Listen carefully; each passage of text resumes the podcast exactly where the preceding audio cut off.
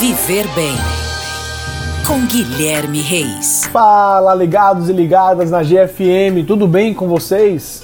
O podcast de hoje vai falar sobre a funcionalidade, mais precisamente na manutenção das atividades da vida diária.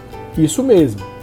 Sabemos que a autonomia tende a ser o direito mais afetado na vida das pessoas com o processo de envelhecimento principalmente porque o nosso organismo sofre um declínio natural das suas funções e perda de capacidades básicas.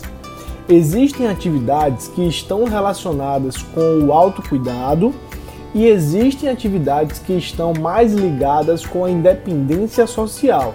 Logo, uma das ferramentas mais usadas para avaliar a capacidade funcional é a escala AVD ou Índice CATS de atividade diária.